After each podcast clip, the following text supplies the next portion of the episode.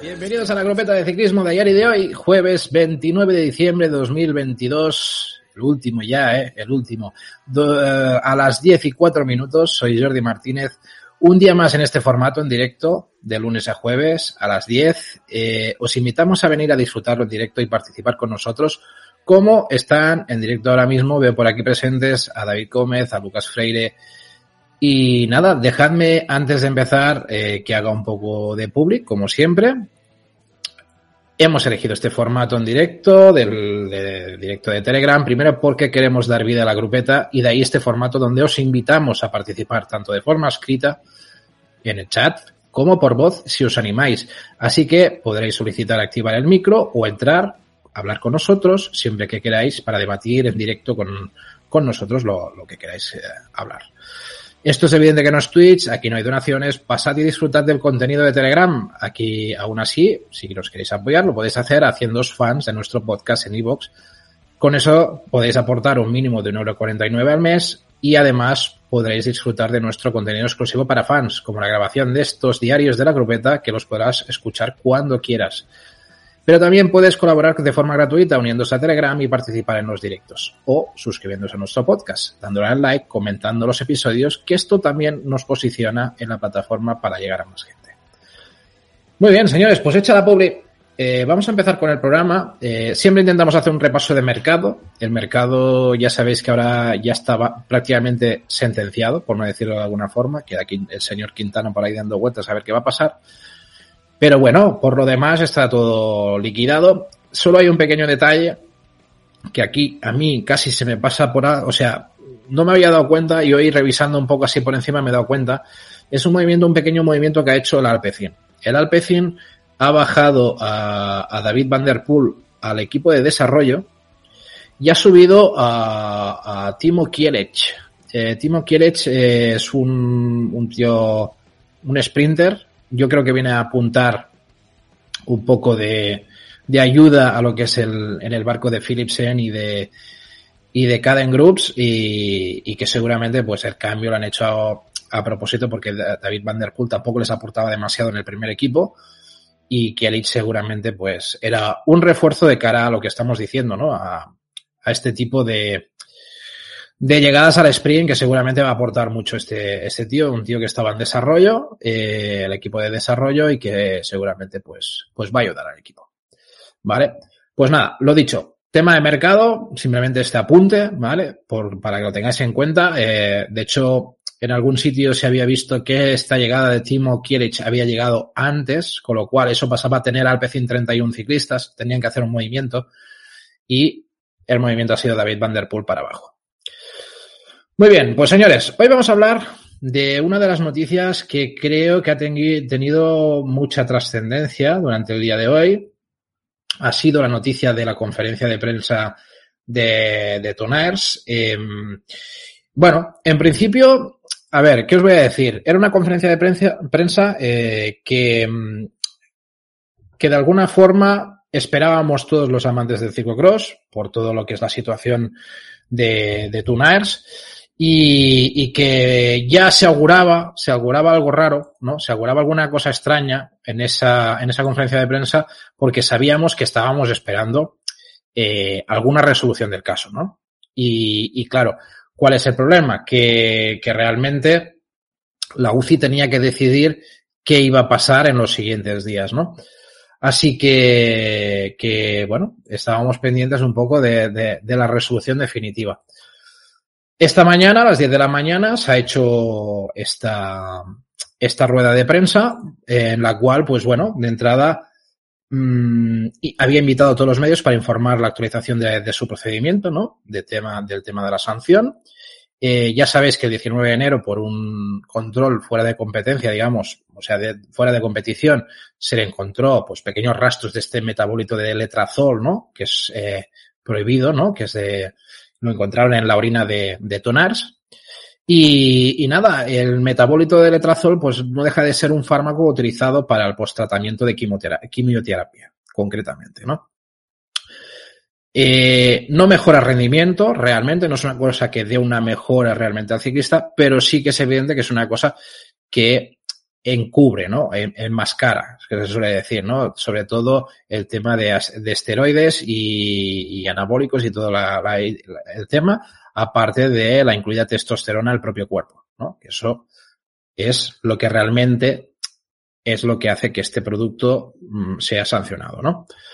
Eh, Tuners, anticipándose un poco al veredicto, eh, lo que hizo fue dejarse crecer el cabello, por un lado. Eso, eso tiene un motivo que hay mucha gente que ha preguntado hoy, y es por el hecho de que el cabello tiene la capacidad de demostrarse en un análisis lo que has tomado y lo que has dejado de tomar a lo largo de mucho tiempo. Creo que son seis o incluso nueve meses de, de, esto. Esto es una cosa que hoy el eh, Tuners ha dicho que era un, un gran fastidio. Todo, todo el tiempo que ha tenido que estar aguantando, ¿no? Con el, con el tema de la, del pelo y toda la historia. Eh, y la verdad es que, bueno, eh, le hemos visto con unas, grandes melenas, la verdad. Eh, ¿qué, la pregunta también era clara, es qué ha estado haciendo Toners durante todo este tiempo y cómo ha ido un poco la situación, ¿no? El tema fue que, de entrada, tal como se supo eh, ni el pelo largo le ha salvado, dice David Gómez. No, no, ni el pelo largo. También es verdad que la prueba del pelo eh, no se ha hablado demasiado, sí que la entregó, pero lo que se ha hablado más es una prueba que ha entregado aparte, ¿no? Del, del componente nutritivo contaminado. Pero eso lo, lo, hablamos ahora porque ahí hay un poco la clave de, de todo esto también. Eh, durante este tiempo, ¿qué ha pasado? El contrato del Trek Lions eh, fue rescindido. Ahí me queda una duda a mí, no sé si alguien lo sabe o no lo sabe, yo no, no he llegado a encontrar información, supongo que se lo habrán callado mucho, es si es un contrato que rompió eh, Valois Trek o realmente fue un acuerdo mutuo, porque como bien sabes, el, ciclista al, recibir la sanción voluntariamente decidió eh, esperar a la decisión de la UCI y suspenderse él directamente, o sea, realmente apartarse, ¿no? Eh, según su defensa, la cantidad de lotrozol es muy pequeña, que es una cantidad que no es, no pudo ser consciente de, de su dopaje, ¿no? De ahí el tema de la muestra del cabello. Y aparte entregaron esa prueba de suplemento nutricional contaminado, ¿no? ¿Cuál ha sido el problema eh, de esa prueba y por qué no ha tenido validez al final? Y es el hecho de que el bote que se entregó estaba abierto. Ese es el problema principal. Al no ser cerrado o sellado, vamos a decir de alguna forma, eh, no puede ser considerado como una prueba válida bajo la premisa de una posible manipulación. Ese es el problema de, del tema de Tonars, ¿no? Así que, que al final, pues esas pruebas, pues literalmente no, no han servido de nada. ¿Qué es lo que ha dicho Toners respecto a la sanción hoy en, la rueda de prensa? Dice, pues tenemos que enviar un mensaje al mundo que realmente no queremos. Eh, me hubiera gustado poder hacer mi primer eh, cross en las próximas semanas, pero lamentablemente recibí una, una carta que nadie quería recibir. OCI propone una suspensión de dos años, lo que significa que no va a estar en los próximos, en los próximos días. También dice que esto es un castigo demasiado severo Nunca había oído hablar del producto en cuestión, hasta hoy todavía no me he cortado el pelo, ¿no? Eso es un poco lo, lo, que decimos del tema del pelo. Fuimos con mi equipo a encontrar, a ver dónde salió ese positivo y hemos presentado varias pruebas a la UCI, pero todavía juzgan que estoy suspendido por dos años. Fue un infierno decirles a mis padres, a mi novia, a mi hermano, a todos, pues eh, que todo lo que había sucedido, pero que han seguido apoyando y eso, pues que significa mucho para él, ¿no? La verdad es que la situación es un poco complicada. También es verdad, yo puedo entender mucha gente, ¿eh? porque al final esto lo fácil es compararlo, pues el, caso de contador o, tal, porque también eran sustancias muy similares, muy poca sustancia y al final, ¿dónde está la credibilidad de una persona ante este caso? ¿no? Es evidente que yo no voy a decidir si es culpable o no es culpable. Yo, si acaso, voy a dar algunas cosas o algunas opiniones en base a lo que estamos viendo, ¿vale? De entrada, es muy fácil opinar y decir, bueno, pues es, normal que diga estas cosas, Tonars, evidentemente se, se, defiende y aunque sea culpable, ¿qué va a decir? ¿No? Yo creo que eso es lo fácil. Al final es eh, lo que se dice en lágrimas de cocodrilo ante una pantalla, pues puede ser, puede ser. Seas culpable o no seas culpable, esa imagen que da en pantalla, pues hay mucha gente que no se la va a creer. Eh, y eso, pues es es una putada, pero, es así, es una realidad como un templo. Al final, eh, yo intento escuchar un poco todas partes y veo algunas cosillas que me chirrían, ¿no? Cómo, cómo ha llevado las cosas la UCI, ¿no? Yo me escucho un poco sus palabras y pienso, hostia, tampoco es forma de llevar un, un caso, ¿no? Vamos a ir desgranando cosillas. Em, habían planteado, también es verdad que Tunars había planteado varias opciones para su retorno. Luego veremos una noticia que también se ha dado al día de hoy, curioso que se haya dado el día de hoy, que es la del hermano, el fichaje que, que ha hecho el hermano. Eh, pero bueno, ahí estaba involucrado también él. Esto lo vamos a, lo vamos a hablar ahora, ¿no? El tema de Tunars, que, donde estaba implicado también en una posible retorno eh, pronto a, también a, a, las carreras, ¿no? Eh, ahora mismo, ¿qué pasa? Que dice que se tomará un descanso deportivo. Eh, sí, sí, es el que hablaremos ahora. Eh, y, ah, es el, vale, esta es la noticia que dices de, vale, David nos, nos, nos pone un enlace de, eh, del tema de lo que os preguntaba, ¿no? De, del Valois Track Lions y Tunaers que se habían separado de mutuo acuerdo. Claro, es que yo lo veía un poco cruel, lo, de, eh, lo del equipo de Sven eh, la forma en que se rompió el contrato y todo, y, y, además teniendo el hermano ahí. Me parecía todo un poco extraño, pero, pero es eso, ¿no? Es una noticia donde ponen que él, la separación fue de mutuo acuerdo. Me parece bien. No, no, a ver, al final, si él decide apartarse, pues es lo, es lo lógico. Lo que os decía, el final de la sanción, ¿cuándo va a ser? 16 de febrero de 2024 esto para todos los que controláis un poco el calendario de ciclocross sabéis que esto es mierda seca. o sea, esto es literalmente a tomar por saco lo que es el ciclocross de 2023-2024. O sea, realmente hasta el, la campaña 2024-2025 este chico no va a poder volver y ya con, con, con cierta edad. O sea que al final sí que la sanción ahora mismo son 14 meses, pero, pero bueno, podrá volver, a ponerse en forma durante el año, pero, pero competir ya podemos decir que prácticamente y literalmente hasta, hasta septiembre no, no va a volver de 2024. Eh, ¿Qué nos dice? Pues bueno, que no fue divertido a, andar tampoco en este corte de pelo, ¿no? Para, para él el tema del cabello contiene mucha información para ser, para ser usada en su prueba de inocencia. Aún tiene que recurrir al TAS, Cuidado, hay que ver cómo termina esta cosa con el tema del TAS. Aunque ya hay el caso del culturista ese estonio, no sé qué era, Javik o algo así, eh, Navi Javik o algo así, que recurrió al TAS y el TAS le dijo que, que lamentablemente era una víctima de todo, de, de, lo que era la normativa y que no podían hacer nada. Veremos qué pasa con el TAS y, y Tonaers. Yo creo que tiene una mala, una mala, un mal ejemplo. Tiene un mal ejemplo ahí, ¿eh? donde, donde tener que agarrarse. Así que, Veremos qué pasa. Eh, de momento dice que no se lo podrá cortar porque va a recurrir al TAS. De momento seguirá con sus, sus estimadas greñas que no le gustan. Y, y nada, eh, él, él, tiene fe que la verdad va a llegar y que, y que bueno, que es posible, ¿no? El tema está en que le, aquí es un, donde me chirría a mí más todo el tema. Es que la UCI también reconoce eh, eso lo dice Tonares, ¿no? La UCI también reconoce en mi uso de dopaje no fue intencional. O sea que la UCI dice literalmente en su, en su comunicado, según él, cuidado, que son conscientes de que no fue intencional el dopaje. Pero aún así, sus, le suspendieron dos años. Y dice, en mi opinión, eso es realmente un castigo muy severo. No hemos visto a nadie de la UCI en todo este tiempo. Todo está siendo vía correo electrónico. Esto me parece una cosa.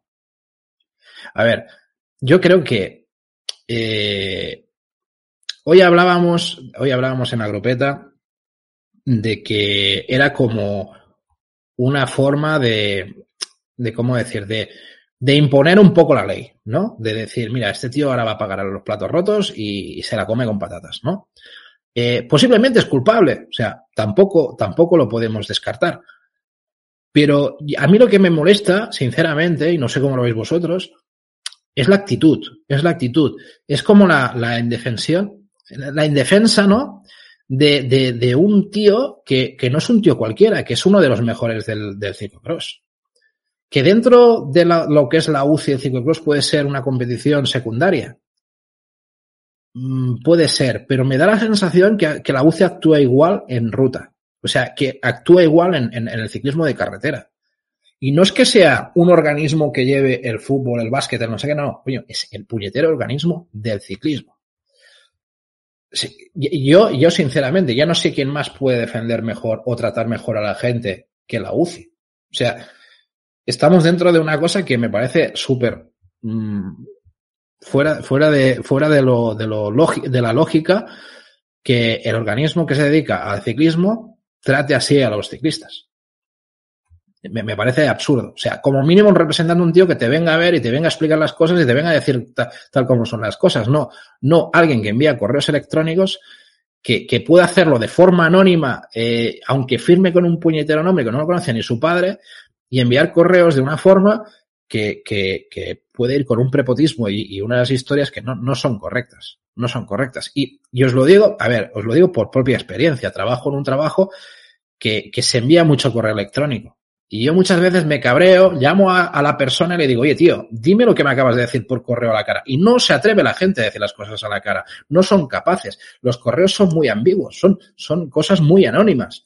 Y a mí me parece que tratar a una persona así con una cosa que le va a suspender durante dos años no me parece para nada lógico ni forma de tratar a la gente, aunque el tío pueda ser culpable. Es que me parece, me parece una cosa muy absurda. Y leerlo a mí me, me, me, me enerva mucho este tipo de, de, de, formas de actuar de la gente hoy en día en este puñetero planeta. Lo siento. Es que es una cosa que, que me supera, ¿eh? Más allá del dopaje, de si es culpable o no es culpable. O sea, son cosas que a mí me, me, me traen, me traen, bueno, por, el camino a la amargura, la, la, la, de incompetencia que existe en el mundo del trabajo hoy en día en muchos sitios, en muchos sitios. Me parece absurdo. Pero bueno. Y lo que es peor, lo remata diciendo, no sabíamos nada hasta la semana pasada. O sea, se ha tirado todo este tiempo sin información realmente directa de la UCI. Eso es muy fuerte. Eso me parece muy fuerte. Y que al final le haya llegado a través de, de cosas puntuales, de tal, en fin, no sé, eso es lo que me parece más fuerte. Bueno, pero no, no, no me voy a hacer más mala sangre. Eso es lo que hay, yo os, lo pongo aquí encima de la mesa y, y no sé cómo lo opináis vosotros, pero ya os digo yo que a mí es una cosa que me, me trae un poco, me trae un poco loco esa, esas actitudes. Él termina diciendo que es inocente, no acepta la suspensión y evidentemente apelará eh, con sus abogados a través del TAS el que sea necesario. Por cierto, Dos años de sanción, y por terminar el tema, dos años de sanción es la mitad de la duración que sería en el caso, eh, o sea, que, eh, o sea, es la mitad de lo que sería el caso del uso intencional. O sea que si hubiesen declarado que, que era intencionado el dopaje, hubiesen sido cuatro años. Eso es otro tema. Con lo cual, con eso queda más claro que la UCI ha admitido que era, eh, que no era intencionado el dopaje. Vale. Pues eso, pues eso queda la, la, la, situación aquí encima de la mesa y bueno, veremos. Y luego lo que se avanzaba, el, el curioso, la curiosa noticia de, del mismo día, eh, que era este fichaje de su hermano Tijaes por, por Intermarché Circus Wanty. Bueno, en realidad, lo que vendría a ser el equipo de ciclocross eh, de Intermarché, que hasta ahora, ya os avanzo, se llamaba el Tormans, pero que lo que es la cooperación con Tormans deja de existir por un desacuerdo que ha habido entre, digamos, eh, eh, Continuum Sports, que es la empresa, digamos, que está detrás de lo que es la parte de ciclocross y, y, Tormans, ¿no? Ha habido un desacuerdo ahí y al final, pues, pues teóricamente Tormans dejará de, de llevar el nombre del equipo de ciclocross de, de Intermarché. Están a las expensas, están a expensas de, de buscar un patrocinador, de buscar un patrocinador, dar nombre al equipo y tal, veremos, no sé, estamos ya a 29 de diciembre, no sé qué van a hacer a partir del 1 de enero, pero se supone que este equipo debería de ya mmm, dejar de llevar Tormans. Eso es lo que yo he entendido, a no ser que estén hablando de, del siguiente año, pero, pero en principio debería ser, creo que este, el, que, que este próximo año, o sea, el lunes, deberían de llevar ya la, la, la nueva, la nueva indumentaria, digamos, eh, no, los nuevos mayores del nuevo equipo sin Tormans. Veremos a ver qué llevan y si hay algún patrocinador ya, ya digamos, en firme. Pues eso, lo que os decía, T-Jaers firma un contrato eh, con el equipo de Intermarché para participar en este, en este equipo. Y bueno, un equipo donde actualmente está Kevin Kuhn, está Arne Bers, eh, Bermote, Laurence Monegraf o Marie Schreiber, ¿no? Así que, que bueno, eh, pasará a formar parte de este equipo a partir del 1 de enero. T-Jaers, deja el Trek Paloas y, y, le veremos de ahí. La idea era, la idea era evidentemente que Tunaers iba a estar aquí, iba a estar con este equipo. Bueno, queda, queda aquí la cosa, queda la cosa aquí en el aire y veremos a ver cómo, cómo, cómo termina con el tema del tal. Eh, Lucas Freire nos dice dos años para un dopaje que no es intencionado, o sea, fruto de una contaminación alimenticia. Me parece una salvajada de sanción. Sí, sí, la verdad es que sí. La verdad es que sí. Eh, si, si, ellos consideran que es, eh, no es intencionado, me parece una auténtica burrada dos años de sanción. Pero bueno, creo que también es lo que, lo que pasó un poco con Contador, ¿no? Algo muy parecido. Al final también, no sé si se asumió lo mismo, ¿no? Y también fue, tuvo la sanción que tuvo. Al final es un poco eso, ¿no, Lucas? O sea que, bueno.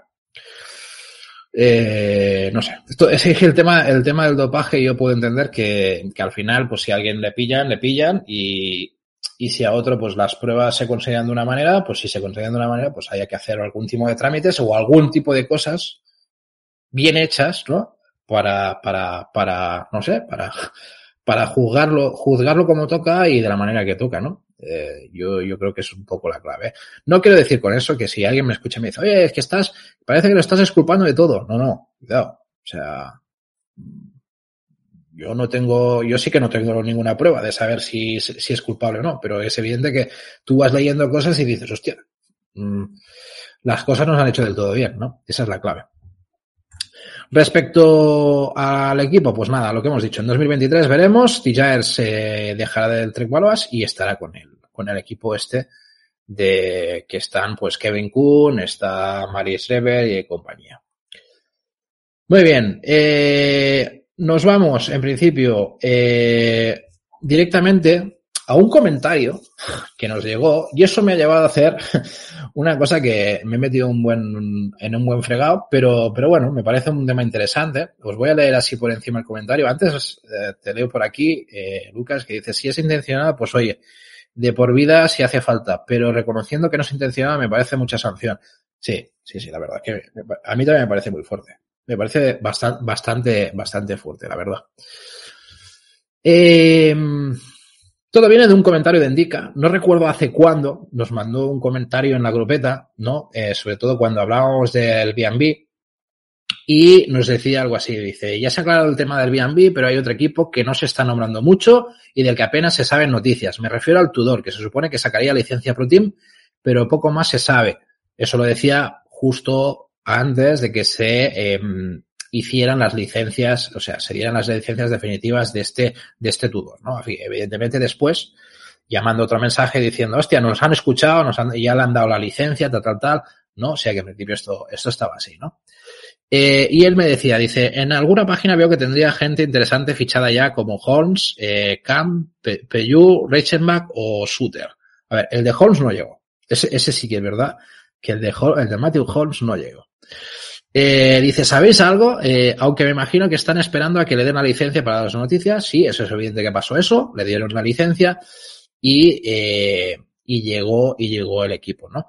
Eh, y luego me mete una pollita, eh, y dice, se os da mejor el nombre de los nombres noruegos, kazajos o chinos, que nos queda jejeje, ¿no? Porque yo recuerdo que, que soltó alguna perra intentando decir algún nombre osquera. La verdad es que, bueno, eh, es lo que hay. No, no, no es lo mío, no es lo mío, la verdad. El tema de los nombres, bueno, en este podcast no es lo nuestro. Dice, David, tú que eres el de los idiomas, dale clases a Jordi. Digo, sí, David me va a dar clases a mí de, de, de nombres. Vaya, vaya tela, vaya telita.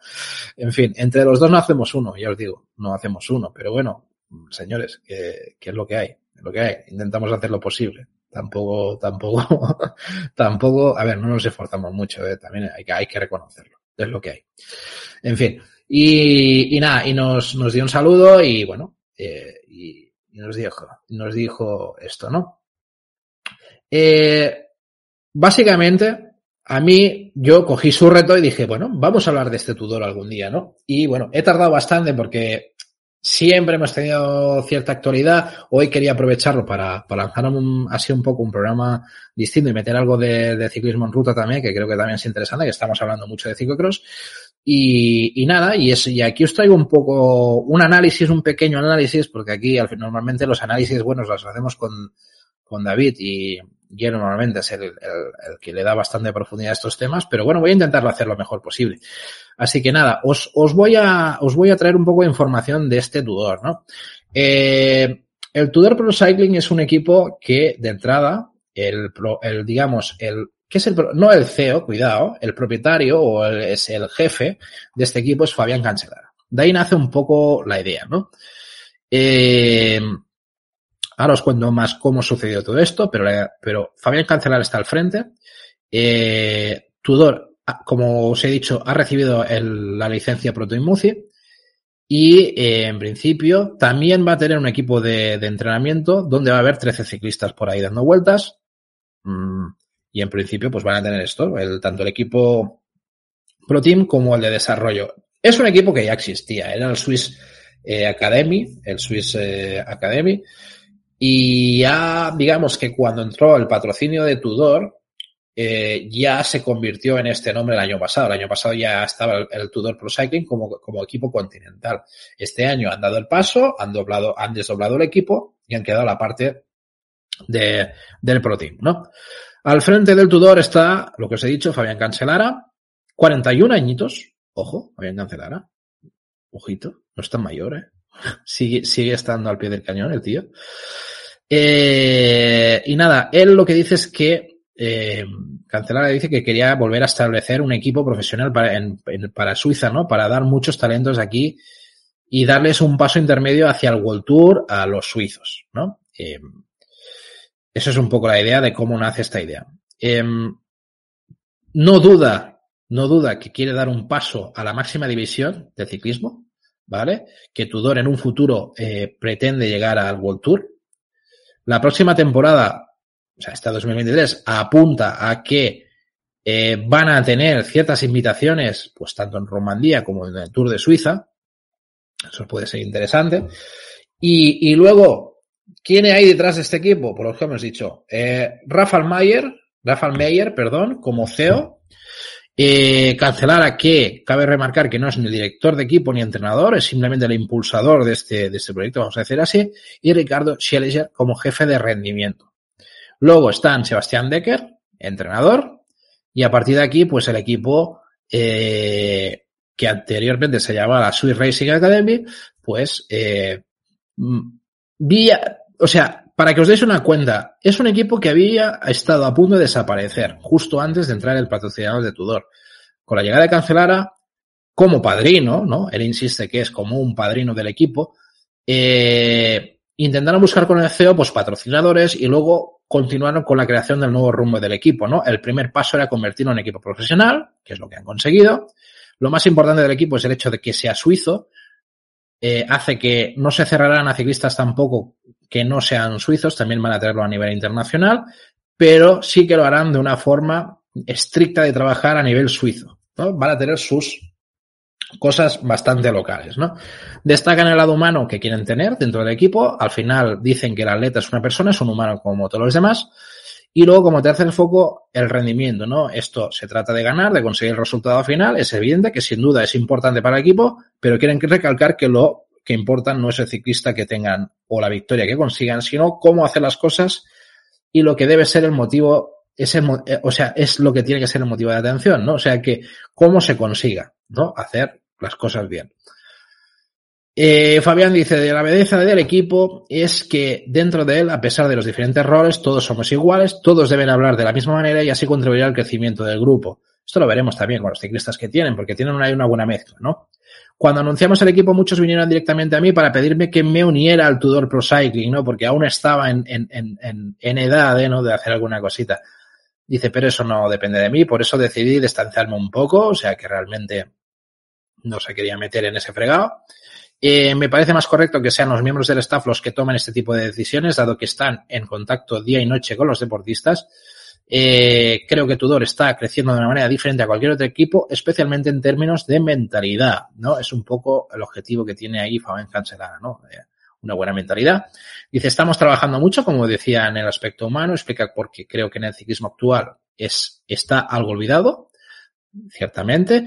Todo se ha vuelto más material, los deportistas suelen ser considerados objetos, muchos jóvenes son definidos apresuradamente como inadecuados, pero quizás han recibido un trato que no les ha permitido expresar lo mejor de sí mismos. Esto lo hemos visto con los continuos eh, eh, retiradas de jóvenes, eh, eh, exceso, exceso de, de, de, pedirles demasiado, ¿no? Desde muy pronto. Sentimos una gran responsabilidad en acompañar en su crecimiento incluso aquellos que no se, no se profesionalizarán. Eso es interesante. Aunque no llegan a profesionales, quieren llevarlos, quieren tratarlos. Bueno, yo creo que en esa parte está hablando mucho del, equipo de desarrollo, que es lógico, ¿no? Es la parte donde, donde van a trabajar mucho ese aspecto. Y luego que nos dice, pues que hay que aceptar que no todo el mundo se ve pool, hay uso, o que también lo, los hay que necesitan años, más años, y lo que los que simplemente no se hacen profesionales, ¿no? También, o sea, ese largo camino. No queremos que los jóvenes crezcan demasiado pronto, porque se nota cuando hay escasez. Y luego, en el mundo profesional, entre contratos, salarios, expectativas, se siente la presión, ¿no? Es una de las palabras de Cancelara que más está rebotando últimamente en el mundo del ciclismo también, en este, este, este tipo de premisas, ¿no? La bici es una cosa, pero la vida es otra y, lo, y, y más importante, ¿no? Dice que también trabajamos muy bien con la selección suiza. Eso sí que es, eso, eso es un tema a tener en cuenta, que seguramente es un equipo que tendrá bastante cooperación con lo que es la selección y, y que creen que es lo correcto. Eh, nos ayudamos entre todos porque el ciclismo es todo muy grande y así lo vemos. Debemos tener paciencia para crecer lentamente y hacer las cosas a nuestra manera. De momento estamos muy contentos de cómo van las cosas, ¿no? Del proyecto. Y Fabián termina diciendo, hará falta paciencia, las cosas hay que hacerlas bien. Mejor frase imposible. Así que nada. Patrocinador Tudor de la empresa hermana de Rolex, creado por el mismo fundador. O sea, al final aquí detrás está Rolex, ¿vale? Como patrocinio. Tudor Pro Cycling podría arrancar la temporada seguramente en la Tour de BSGs el 1 de febrero. No sé si va a hacer algo antes, pero en principio está previsto el 1 de febrero en la Tour de BSGs y luego irían a la vuelta al Garbe que se disputará el 15 de, el 15 de febrero. Vamos a hablar un poco de los, de los ciclistas que tienen, que tiene este equipo. Eh, el que para mí es el hombre bandera de este equipo ahora mismo, por experiencia y tal, eh, Sebastián Reichenbach, suizo, siete temporadas que la balan en la francesa G, al lado de, de Thibaut Pinot como compañero de equipo. Eh, integrante también de Lian Cycling. Eh, Lian Cycling es un equipo que desapareció, eh, que era suizo, que llegó a ser World Tour y que hubo grandes nombres. Seguramente algunos de los que lleváis tiempo siguiendo el ciclismo os van a sonar. Bueno, tampoco hace tanto tiempo, estabas hablando de 2003, 2016. Eh, Silvan Chabanel, Enric, Hausler, ¿no? Que sigue activo. Eh, Martin Elmiger, eh, Jerome Pinot, Frank, Dis Devenins, del, el, del Quick Step, Marcel Weiss o su actual compañero Simón Pellot, que también estaba en este IAM Cycling, ¿no? Era una apuesta fuerte de equipo que existió en, ya os digo, en los años 2013-2016 de un equipo suizo que llegó a ser World Tour, ¿no? Una apuesta interesante. En Reichenbach le avalan dos victorias en su carrera, el trofeo Mateo en 2013 y el Nacional Suizo de Ruta de 2019 y cuidado, nueve grandes vueltas en sus espadas, ¿no? Su mejor general, eh, décimo cuarto en el Tour de 2016. Bueno, no está mal. Es un hombre que, sí que es verdad, a nivel de generales, pues era, era un luchador, solía estar por ahí, tenía buenas etapas de montaña, un buen escalador, aunque bueno, estaba lejos de ser un hombre luchador realmente de, de vuelta, eh, de grandes vueltas, si hablamos de tops, eh, tops 10. ¿Vale? Pues ese será el hombre de experiencia, yo creo que se ficha un poco el de, renombre, ¿no? Luego, Alexander Kam, que había se pretendido por varios, ¿no? Eh, 29 años, danés, tres temporadas en el Trek, actual campeón nacional danés, ¿no? Que es su gran triunfo de este año. Y también eh, lo ganó, lo había ganado ese nacional en 2016, cuatro victorias eh, en su carrera, dice, eh, aparte de, los dos nacionales. Eh, y, y, bueno, carreras como el Tour de Yorkshire en 2019, la etapa 3 y la etapa 5 del Tour de Noruega de eh, 2018. Y luego en 2022, pues grandes, bueno, algunos buenos resultados como tercero en la Bretagne Classic o quinto en Amstel. Destaca básicamente por eso, ¿no? Por tener una buena llegada rápida. Si llega con un grupito que se decida la, victoria al sprint, pues es un tío rápido que puede, que puede tener alguna opción. Más hombres. Eh, Luke Vertigen, eh, 24 años. La verdad es que, bueno, fichado del Bingoal, eh, yo creo que es un corredor a seguir. De momento podemos destacar poquitas cosas, pero se habla, se habla muy bien de él, ¿no? Em, es un tío que parece interesante. Vamos a seguirlo. Sacó bastantes puntos el año pasado en el Bingoal, pero no muy, no, no muchos resultados destacados. Con lo cual, eh, vamos a seguirle, vamos a ver cómo evoluciona. Es joven y a ver qué pasa. Luego, eh, más nombres. Arbit de, de Kleins, sprinter neerlandés fichado del Woman, eh, del Woman Power Health. Eh, cinco victorias en su palmarés, entre ellas, pues, pues la, la etapa 1 de, de la 4 Jours de Dunker, 2020, o sea, de este año, batiendo a hombres como Jason Tesson o Arnaud Deli. Cuidado, eh, al sprint. La, la ruta del Evitré en 2021, de la etapa 1, eh, perdón, la ruta de, de, de en 2021 y luego la etapa 1 del, del, Tour de Turquía 2021, la, la Drybekers Over East 2019 y las Luitenspries de Pute Kapellen de 2017. No os he insultado, ¿eh? Es el nombre de la carrera, Pute Kapellen. Eh, más nombres. Joel Suter, 24 años, suizo, un, croner, un buen croner, rodador, ¿no? Un buen, un buen elemento, fichado del UAE tras una temporada en el World Tour, donde solo tuvo una oportunidad de destacar al principio del año, no con un meritorio segundo puesto en Calvia, apuntaba bien ese arranque de temporada, pero luego es como que la temporada tampoco no ha podido encajar mucho en el UAE y, y, y dar muchas cosas. Ha corrido bastante, pero no, pero muy, muy de gregario. Actual campeón nacional suizo de contrarreloj, eso sí que lo, llevo este año, y bueno, de un buen tour de Luxemburgo que le valió para ser un, un décimo o sea que no, no está nada mal, de gracias también a una, una buena crono, ¿no? Mika Hamming, eh, 22 años, alemán, fichado de la TT Investments, un corredor a seguir que, que puede ser interesante. Lucas Eriksson, 26 años, sueco, fichado del Rival Cycling, eh, junto además con su hermano Jacob Eriksson.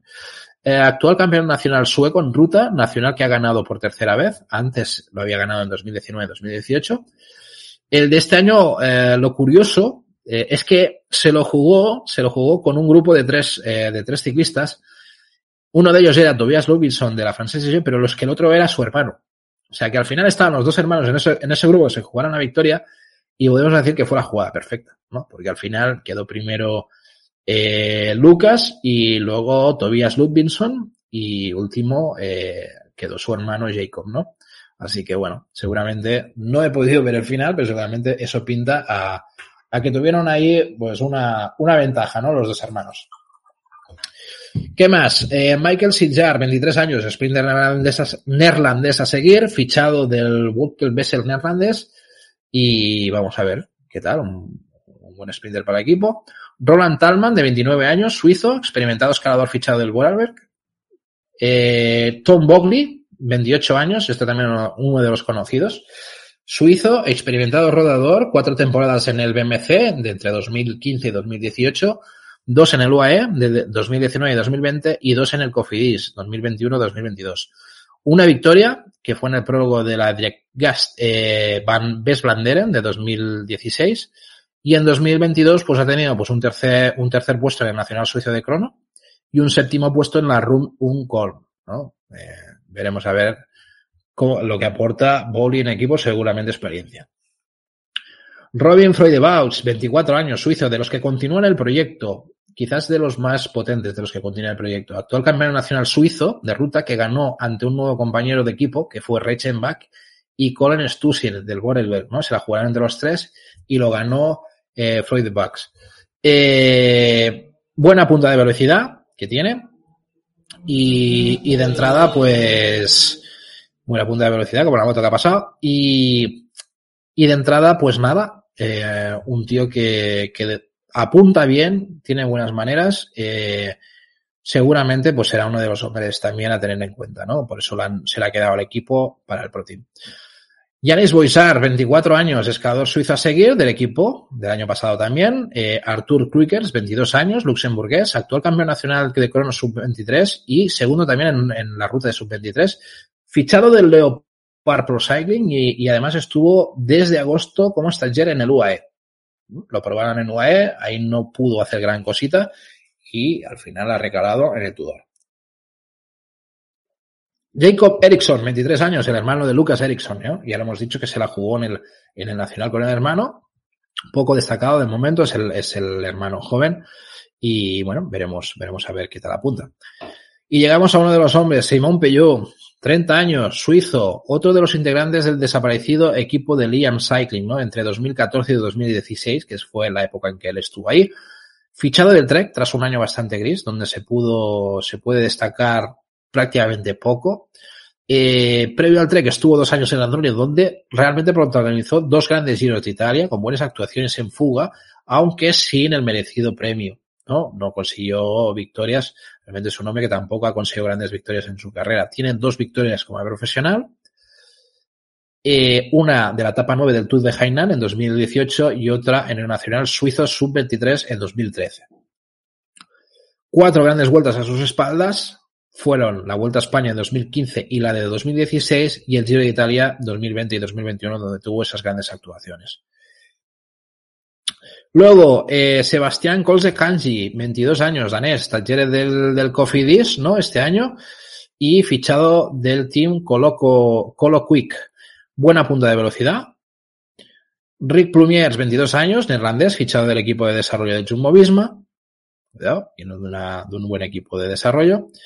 Peter Kelemen, eh, 22 años, rodador checo, otro de los que continúa en el proyecto, actual campeón nacional checo en ruta sub-23 y segundo eh, también en crono sub-23. Muchos campeones nacionales ha fichado este, este equipo, eh, se ha traído al equipo. Así que han, han sabido seleccionar algunos campeones nacionales de algunos países, eso conscientes de que les puede dar puntos, eh, cuidado, no, no es mala jugada. Alois Charrin, 22 años, escalador francés, también continúa el proyecto, y Niels Brun, 22 años y escalador, ¿no? Que, que también va a continuar el proyecto. Pues ya lo veis, un poco el repaso de un equipo del Tudor Pro Cycling. He intentado buscar noticias, entrevistas o cosas que pudieran explicar un poco mejor el tema del proyecto, pero la verdad es que de momento hay mucho silencio, ¿no? Alguna, alguna entrevista donde a Cancelara se le pregunta alguna cosilla, pero poco más. Me hubiese gustado ver un poco más de información incluso en su página web, y su página web es muy escueta, y el equipo y poco más. Eh, no sé, algo que definiera un poco más este equipo y tal, pero bueno, ahí lo dejamos, eh, lo iremos viendo ya lo que decimos el 1 de febrero en la Hotel BSGs y veremos, veremos a ver cómo va este equipo. De entrada, pues un equipo muy de barriendo para casa el tema suizo, ¿no? Con gente de, de, combinación, lo que os he dicho, gente de experiencia y gente joven y que tiene que evolucionar, ¿no? Y como decía eh, Cancelara, hacer las cosas bien y eso les va a garantizar el camino que tienen que tomar, ¿no? Así que bueno, queda un poco este, este Tudor uh, Pro Cycling. Y si queréis ahora nos vamos directamente a hablar de el señor Adri Van Der Poel que dio su opinión de un poco la situación de su hijo de ayer, ¿no? No solo se ha mojado con la situación de su hijo, sino también ha soltado alguna perlita referente al tema del circuito que es un poco curiosa. Es un poco, eh, no, no, sé cómo decirlo, un poco rara, ¿no? Eh, os cuento. Le preguntaron en base a lo que hizo eh, Mathieu Van Der Poel en, en Diedium, ¿no? Y en principio, él dice que Mathieu sigue cogiendo forma sigue cogiendo forma y está actuando como se esperaba. Eso es su titular inicial. A mí realmente, ya sabéis lo que opino muchas veces de Adri Van Der Poel, ¿no? Es un tío que eh, muchas veces suelta las realidades, ¿no? De la situación. Lo que pasa que en esta vez no, no sé si lo pillaron de mala hostia, porque esta entrevista tiene un par de cosillas, no solo de la parte de Van Der Poel, de, de Mathieu, sino que además sobre el circuito. Yo creo que lo, lo, lo, lo pillaron un poco cruzado, ¿eh? Y ahora, y ahora lo veréis un poco.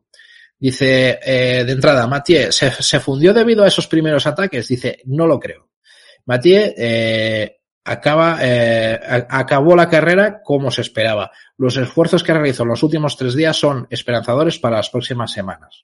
Pam. De entrada, él considera que realmente no acabó fundido.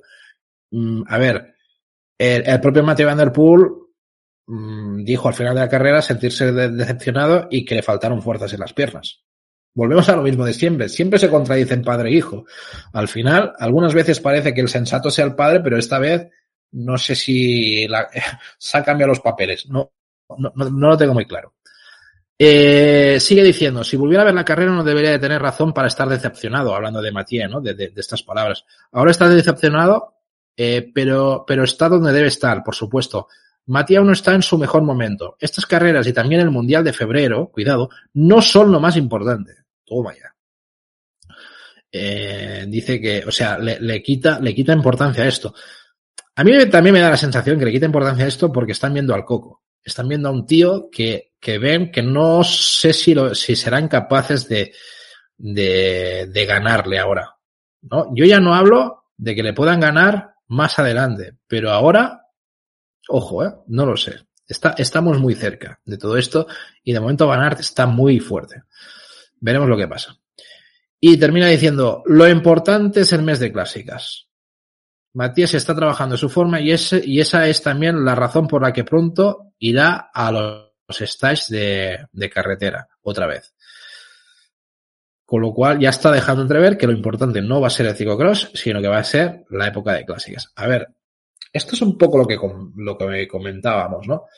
Sí que es verdad, y lo hemos dicho varias veces durante esta temporada de ciclocross, es que el Mundial estaba muy cerca del inicio de temporada, el arranque, y ellos saben mejor que nadie cómo va el tema de formas. De hecho, el año pasado ya Pitcock tuvo algunos problemas en ese sentido, ¿no?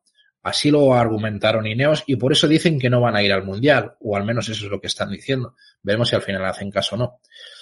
Eh, pero lo que es evidente es que a las clásicas hay que llegar a tope. Y yo si tuviera que decidir, y perdonadme todos los que sois más fanáticos de ciclocross y seguramente en, en ruta desconectáis más, ¿vale? Porque eso sé que hay gente que, que, que, no es tan fan de la ruta y lo es más del ciclocross. Pero si yo tuviera que poner una balanza como seguidor de ambos, de ambas competiciones, a partes iguales, voy a decir de alguna manera, es evidente que un Tour de Flandes o una Paris-Roubaix están por encima de todo lo que puede hacer un tío en ciclocross. Y más unos tíos que ya han ganado mundiales, han ganado de todo. Ganar una temporada más en ciclocross no es más importante que ganar un, tour, de Flandes, ¿no? Y al final puedo llegar a entender las palabras del padre, de decir, oye, ahora mismo no te líes, no, no te metas en esta batalla, sino que tú prepárate para ganar en las clásicas. Y me parece bien. Entre comillas, me parece bien. Que puede sonar como excusa ahora mismo lo que está diciendo Adri Van Der Poel, también es verdad. También creo que es una forma de quitarle mm, hierro a una cosa que pinta muy mal para ellos. Porque la situación ahora mismo es que o se da un vuelco totalmente en un mes, o Van está en un momento de forma que yo no sé si Van Der Poel va a conseguir ponerse a tono o, o, no sé, no sé qué va a pasar. ¿eh? Es evidente que pueden pasar mil cosas, pero ahora mismo, y que un mes es un mes, pero ahora mismo pinta mal, pinta mal para ellos, porque, porque Van Aert está como un tiro y, y puede ser que vaya un poquito más. Es que, no sé, la sensación, ¿eh? Seguimos con la noticia. Adri fue también muy crítico con la organización del circuito. Ahora vienen lo que os decía, que, que yo creo que lo pillaron un poco cruzado este tío. Dice, el recorrido es bueno, pero tiene que ser mucho más seguro. Las curvas interiores no estaban bien protegidas y además, en el arenero el público podía acercarse demasiado a los corredores. Si hubiese habido un accidente, lo hubiera visto todo el mundo. La cosa fue bien, pero si sale mal, los ciclistas hubiesen sido las víctimas. Hasta aquí, las palabras dices, puede tener cierta parte de razón, y sí que es verdad que dio la sensación, o hay, gente que ha puesto algunas imágenes de un público como metiéndose en medio de, de de casi el circuito. Es verdad, yo eso lo vi también y pensé, hostia, este tío que hace aquí y tal dentro y tal, ¿no? En algún caso. Pero ahora viene la, la, el momento en donde, donde realmente también fue muy crítico con el tema del horario. Dice, no debería de convertirse en una tendencia. Digo, todo esto está muy bien, pero también puede ser a unas horas antes, ¿no? Como diciendo, no empecemos a hacer circuitos de noche. Dice, llegas aquí y la gente ya está borracha. Cuidadito. Dice, lo sabemos, esta es la época del año, como diciendo, es normal que vayan borrachos. Dice, cuando sea principios de enero, las escuelas ya volverán a abrir y los verdaderos fanáticos van a regresar a los circuitos. O sea, que de entrada ya está diciendo que se llena de borrachos y que mejor que no lo hagan de noche porque, porque si no es peor. 20.000 personas, una locura, nos dice David. es que, es que, es que sí, sí que es verdad. La, la, la sensación que dio Diesen, aparte del espectáculo que dieron los tres, que igual fueron motivados por eso también, eh. Cuidado, al final tanta gente se motivaron los unos los otros. Unos hicieron más de la cuenta, otros menos, no, no sé. Pero sí que es verdad que la sensación es que había mucha gente, mucha gente. Y, claro, decirlo así como lo dice de Van der Poel es, a ver, ser un poco cabrón, porque al final, eh, es más, estás metiendo mucha caña a la organización de esta carrera y al final dices, joder, tampoco te pases, tío, al final es un circuito más. Y tú lo que necesitas es que los circuitos les vaya bien, porque es que si no, al final tu, tu, tu deporte se va a ir al carete. Pero bueno, mmm, alguien también tenía que decirlo de alguna manera. Quizás no como lo ha dicho él, pero alguien también lo tenía que decir de alguna manera, ¿no? O sea, que es un poco eh, la clave. David dice, siempre tienes razón, jaja. La verdad es que, la verdad es que sí, es que Adri siempre termina, termina diciendo verdades como puños, aunque duela. Aunque duelan y se lo diga a su propio hijo. Sí, sí. Y en este caso, pues a la, a la organización de Diegen, ¿no? Que recibe un revés como, como una catedral. Además, esto seguramente lo soltó en la, la Gen Newsblatt o algún sitio de estos. O sea que al final, pues imagínate la repercusión que podía tener esto. Muy bien. Y, y, nada, y hasta aquí os podía traer un poco esto. También hablo del hermano, la situación que está el hermano y tal, pero, pero bueno, el tema del hermano, yo creo que al final volvió, volvió a correr aquí. Eh, ya hemos dicho que lo bajan al Alpecin de, eh, el Alpecin de desarrollo. Eh, y bueno, piano, piano. O sea, al final el hermano es otro mundo y bueno, también, también el, padre se preocupa y, y, hace comentarios, pero bueno. Eh, que vuelve de la lesión, un poco como estaba y que, bueno, que poco a poco pues va cogiendo el ritmo. Nos vamos ya, si queréis, a las previas de este, de este fin de semana. Vamos a tener eh, el viernes la Exact Cross de Lowenhout, el Azen Cross. Eh, viernes 30 de diciembre tendrá esta prueba, la sexta prueba de la Exact Cross. Eh, y en principio, pues el año pasado esta carrera estaba dentro de lo que era el trofeo de la X2O, eh, y este año pues ha pasado a ser de la Exact Cross, lo cual pues, no, va, no va a tener en cuenta el tema de los tiempos, sino va a ser una carrera de más, sin, sin copa, ¿no? De la Exact Cross, dentro del circuito de la Exact Cross. En la, las cinco primeras pruebas de la Exact Cross, los ganadores fueron Michael Van Zorenhout en dos ocasiones, Eric Servit en una y Jerven Kuipers en otra, y la otra, Bud Banner. En la categoría femenina, dos para Fem Van Empel y una para Lucinda Brand, otra para Nemik Van Alfen y la última para Shirin Van Roy. El año pasado, pues vimos como Bubanaer no tenía oposición a, hacia la victoria, o incluso dijo que corría de una forma más, eh, digamos, eh, económica, ¿no? Sin gastar demasiado.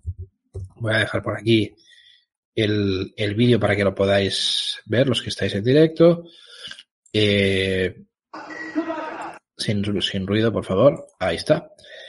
Y, y nada, eh, en principio, Mm, es un circuito que vais a poder ver a partir de la 1 y 45, o sea, es un, vamos a ver el viernes a la 1 y 45 la prueba femenina y a las 3 la masculina, ¿vale? Eh, luego, previsión meteorológica, ¿qué es lo que vamos a tener por aquí? Pues casi toda semana va a ir lloviendo en Bélgica, que es en Bélgica, y eso habrá dejado pues bastante empapado el circuito y veremos a ver si queda un poco pues embarrado y tal. El día de las carreras hay un alto porcentaje de lluvia y con una temperatura de unos 11 grados, ¿no? Eh, que con la sensación de 5 grados para, hacer un poco de frío y también habrá viento con rachas que podrían llegar a los 70 kilómetros por hora. Eso es bastante viento. Eh, a ver cómo a ver cómo influye, ¿no? Ya ya ya, ya dijeron ayer que en Diegen que había sido bastante bastante importante Depende de las partes del circuito donde pueda pegar. Veremos, a ver qué pasa. Es un circuito eh, mayoritariamente en prados, rápido y por momentos técnicos. En caso de lluvia hay zonas que se pueden poner muy pesadas y que provoca que se tengan que, que patear bastante.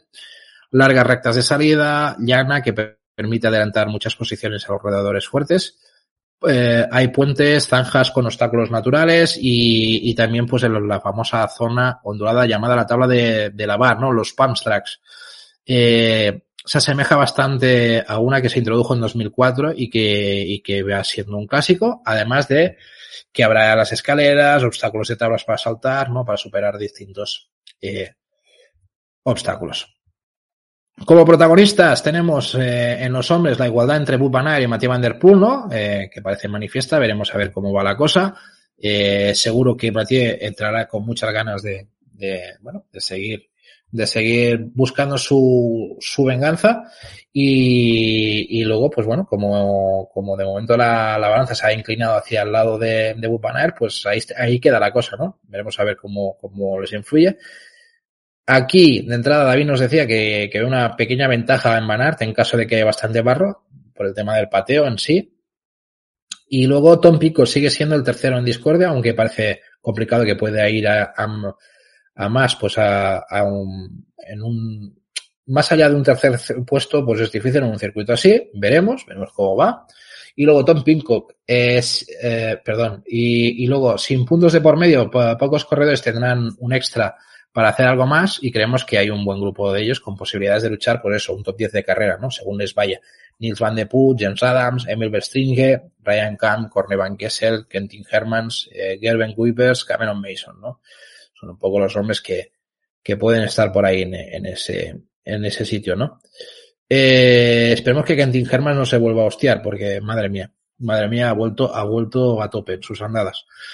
Y luego, mujeres, eh, parece complicado que se le pueda escapar a Shirin Android y esta carrera, y más demostrando con la bicicleta al hombro que es de las mejores. Eh, podrían luchar con ella, pues, eh, Anna Marie Wars, Blanca Catabas, Manon Becker, ¿no? Y luego otras corredoras que podían buscar un top 10 como Marie Streber, Line Burkier, a, a, a Madine Fourniquet, eh, Lone Benbel, Anna Guy, Yara Castelline o Lauren Mollengraf. Eh, ahí queda la cosa para, para este viernes. Y luego, el domingo, en, en, el, en la X2O del Trofeo de Val, el Gran Premio de Sven Nys.